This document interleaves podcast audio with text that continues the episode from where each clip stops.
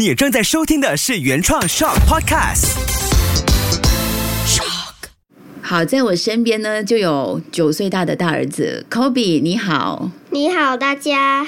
我想问你哦，你觉得爸爸妈妈是可以生气的吗？可以，是可以的。嗯哦，你为什么会觉得可以呢？但是不要太凶。哦，但是不要太凶。好，呃，你觉得我们是可以生气，是不是因为我们都有情绪，对不对？对很正常。那我们应该怎么生气比较好呢？你说不要太凶，那我们应该怎么样才好？好好说出来了。好好说好。那如果爸爸妈妈正在生气的时候，你或者是弟弟，你们两个会做什么呢 IDK，？I D K 就是 I don't know 哦，这是小朋友用语。那 你会不会想要倒杯水给我们，或者是抱抱我们？哦，我会帮你们解决问题。哇，你会帮我们解决问题？对呀、好的，我先谢谢你啦，满身大汗了哈，你跟弟弟去玩吧。拜拜。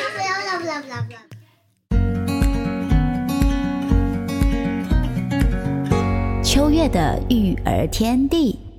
欢迎收听秋月的育儿天地。Hello，我是秋月。刚透过简短的访问，了解了在 Kobe 的眼中，就是一个小孩的视角，发现说，原来他们觉得爸爸妈妈生气是可以的吗？那应该怎么生气，在孩子的眼中是可以接受的呢？同时，大人在生气的时候，小孩其实内心很想要做的事情又是什么？这样简短的了解，就大概知道是可以生气的，但是其中有一些孩子期待或者他们懂得怎么去应对的方法，是可以事前透过我们先给孩子多一点了解，甚至把这个话题聊开。那每一个人对于生气的观念其实真的都不同，所以真的可以透过这一期的 podcast 呢，稍微去想象一下你在孩子面前。你生气的样子是怎么样的？那其实我们可以怎么去生气，才不会让彼此都有受伤的感觉？家中每一个人不同的年龄层，其实我们对于生气这两个字的感官就已经不太一样了，因为每个人的观念都不同。举一个例子，像我最常说的就是叹气声，这个啊。对孩子来说，他可能觉得是世界末日了，他觉得是我让大人不高兴，我让大人叹气了，所以这个叹气可能有时候只是大人想要啊伸展一下，唉。或者是突然间觉得好多家务事还没有处理完，随口的一声叹气，其实孩子是全世界最敏锐的观察家，他就已经开始察觉是不是自己惹到妈妈叹了一口气，甚至是爸爸可能饭前叹了一口气，他就会觉得那餐饭他吃的不愉快了。这就是每个人感官上面的不同。像可能你稍微提高音量，对一般在家中说话的分贝比较高的家庭，他们觉得是没有什么大不了的事，是很正常不过的。但对于像我家可能比较走温和派的，就我原生家庭，没有什么事会太大声，那可能就会觉得天哪，他们是不是感情不够好？为什么这么嘶吼的在对话？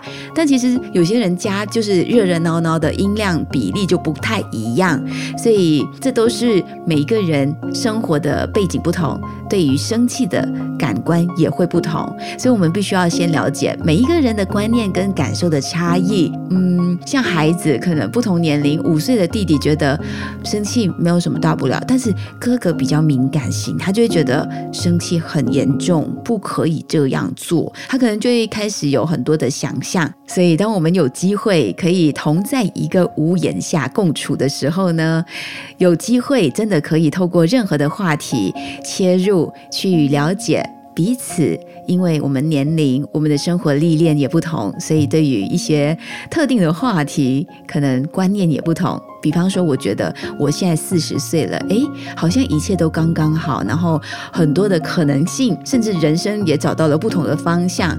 但是有些朋友就觉得，哦，四十岁了你，哎呦，好老哦，啊，可能会有这样子的想法。所以，好好跟好老。也是因为我们看的角度不同，或者我们感官不同，所以就会有不一样的见解、不一样的理解。那回到来，今天很想跟听着 podcast 的朋友说的这件事，就是为什么要搞清楚“生气”这两个字呢？因为有些大人他们会很纳闷，难道大人就不能够生气吗？嗯，我之前在一场分享会的时候有特别提到说，父母是孩子的镜子。那同时，孩子也是父母的影子，因为我们做的什么事，他们都会 copy 下来。Children see, children do。当我们不希望孩子总是爱生气的时候，我们就真的不能够在孩子面前生气了吗？那这里就要停一下。压抑情绪的大人，真的能够让孩子感受到真正的爱吗？大人在生气前。或者在过程当中，其实有两个小技巧，实际操作起来呢，我相信家中的那股气流可以保持通畅无阻，身心舒畅。我们就来听听看，到底是怎么运用的。大人生气前的两个小技巧，这个两个小技巧，无论是家中的爸爸妈妈、长辈，还是大人朋友，甚至是老师，这两个 tips 呢，都可以试试看哦。一个技巧就是。你自己生气前可以做的另外一个技巧呢，就是孩子快惹到你生气的时候，提醒自己别那样做。所以，我们先说，当你觉得心中的那团火快要炸开的时候，告诉孩子，大人有情绪。他能够做些什么，让他感觉自己在那个时间点、那个爆发点之前，他有能力可以帮上忙。对眼前的状况呢，他有能力去应对，有贡献感，就会让孩子自我价值也随之提高。比方说，你可以跟他说：“嗯，妈妈觉得有点情绪，好像快要生气了。你可以拿一张卡片来写一些话，或者画一张图给妈妈吗？或者是妈妈快要生气了，可以帮妈妈倒一杯温水吗？”相信我，孩子的行动力会非常的快。那第一次这样子提出要求的时候，他可能会眼睛嗯有一些懵懵懂懂的，但是他会觉得哇，妈妈跟我的心很靠近，因为我们心中发生的一些波动，马上也可以邀请孩子来帮助我们。这也是之前游戏治疗老师特别提醒我们家的，就是让孩子融入大人的生活。因为我们常常希望大人可以融入孩子的生活，但其实我们也可以主动邀请孩子加入、融入我们的生活，一起去经历。这是第一个小技巧，也是我和家中爸爸在努力、一直在尝试的。因为我们之前呢会刻意在孩子面前不生气，但是你知道，有时候压抑太久，hold 不住生气的时候呢，我们被关心了。会有另外一个延伸不舒服的感觉，那就是原来我是不可以生气的，所以就变成更需要花时间去理解整个过程。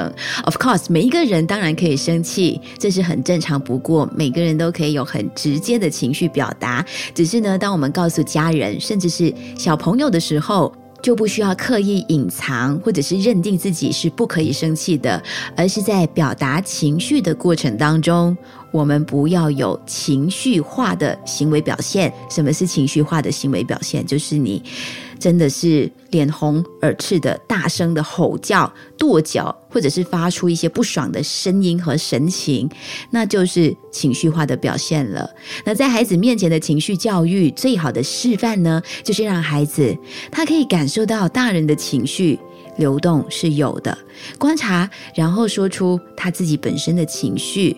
可能他会觉得说：“我看到妈妈快要生气，然后我帮妈妈倒了一杯开水，妈妈好像比较好一些，我感觉很开心，我自己可以帮到妈妈。”所以大人我没有说在处理孩子的行为的时候，如果也能够这样。更准确的去说出自己的感受，对孩子来说也会是很好的学习哦。而且这是双向的，在一起进步，一起在流动的情绪表达，一起去加油。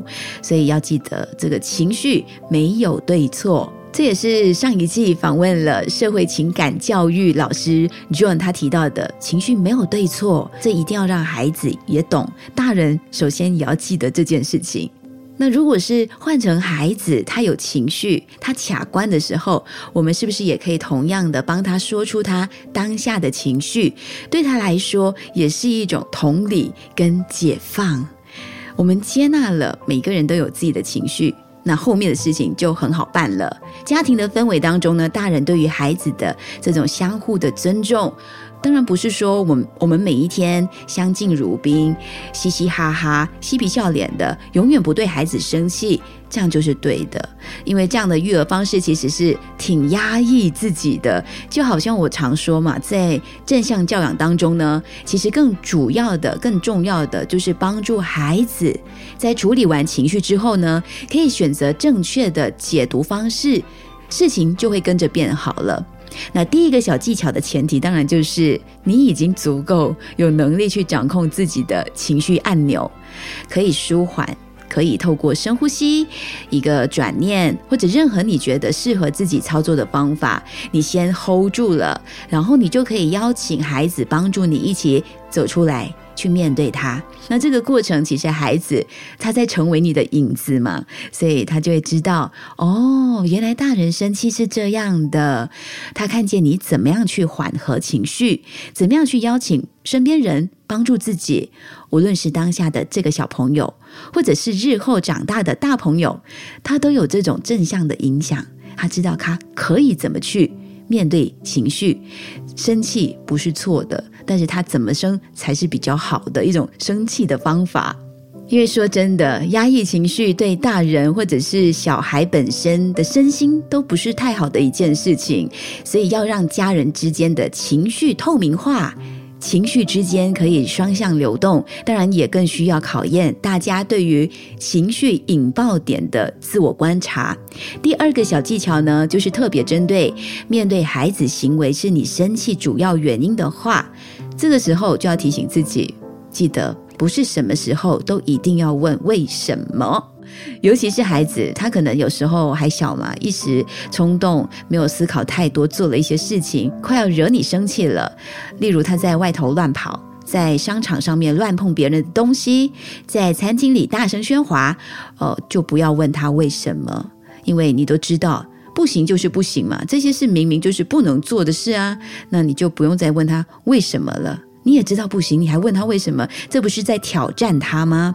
那他就会跟着你的为什么。当你一开口说出这个为什么，你自己的情绪先会自然的跟着升起来，因为你会有挑战的意味，会有质疑他、审判他、想要纠正他、认定他就是做错的这种感受存在。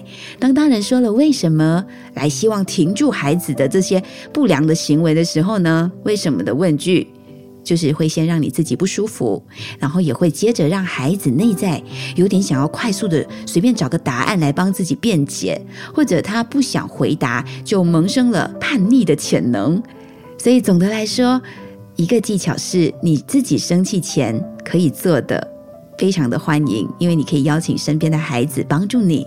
第二个技巧呢，就是孩子快惹你生气的时候，提醒自己不要做的。那我这阵子呢，也在修萨提尔的冰山对话实践课，就听到阿健老师、李崇建老师曾经说过这么一段话，他就说：现在呢，我们其实，在教养路上，我们从一个听话到对话的年代。所以，为什么很多对话技巧突然间觉得非常的需要爸爸妈妈也操作起来，也可以在家庭中运用起来？但是，不是每一个人都知道怎么对话，因为很多的情况，我们要去应对孩子的各种的考验，我们会比较很自然的马上想要知道答案，我们可能直接会问为什么，就不小心会说教、指责，想要马上解决问题，而不是要关心。